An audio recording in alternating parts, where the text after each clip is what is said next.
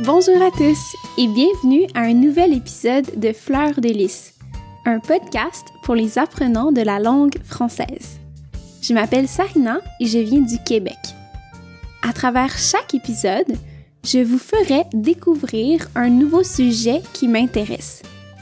Je vous parlerai parfois de littérature ou de voyage ou toute autre chose qui m'inspire.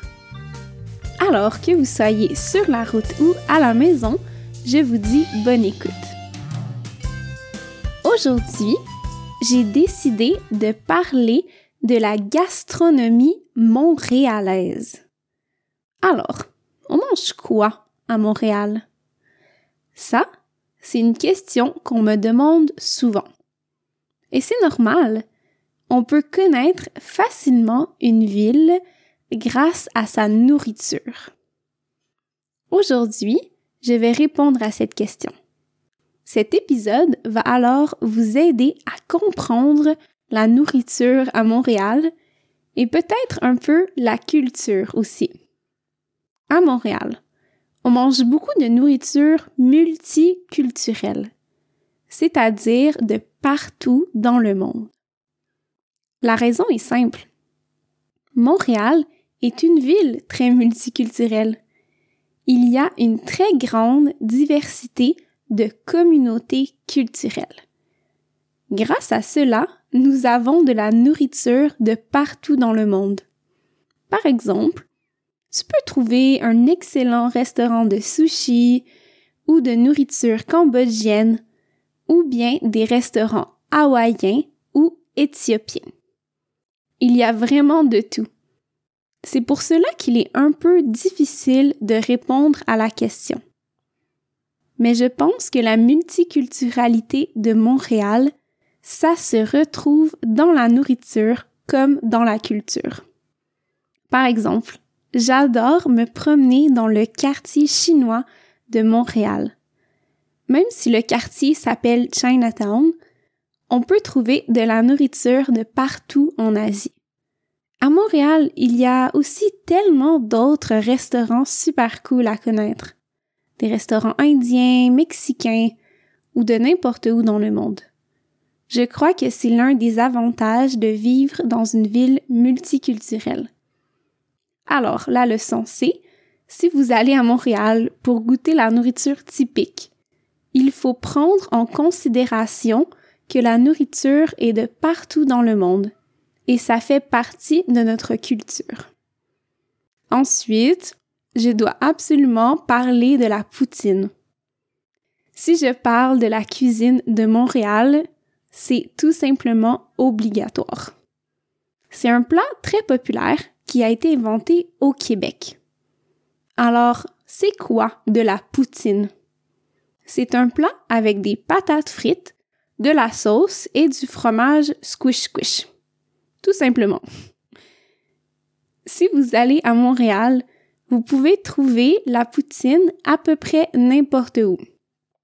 Je ne pourrais pas vous dire à quel restaurant il y a la meilleure poutine.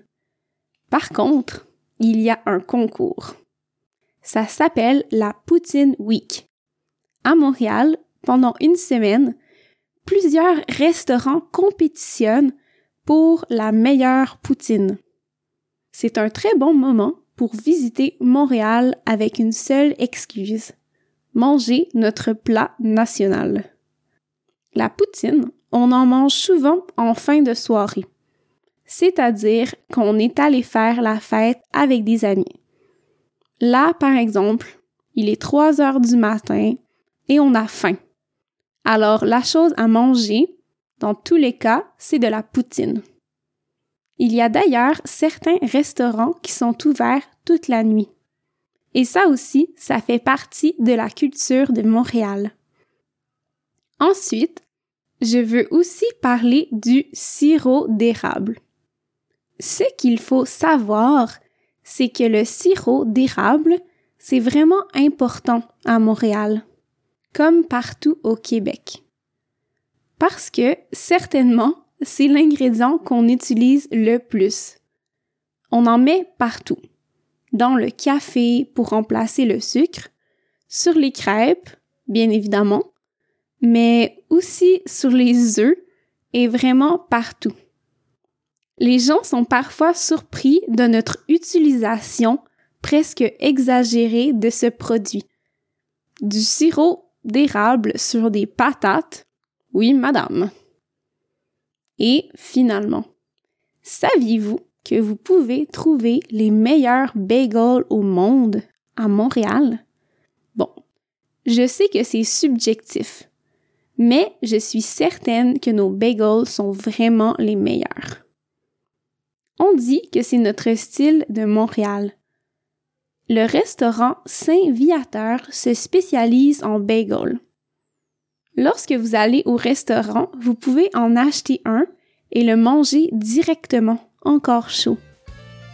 Et voilà, j'espère que vous avez apprécié l'épisode d'aujourd'hui.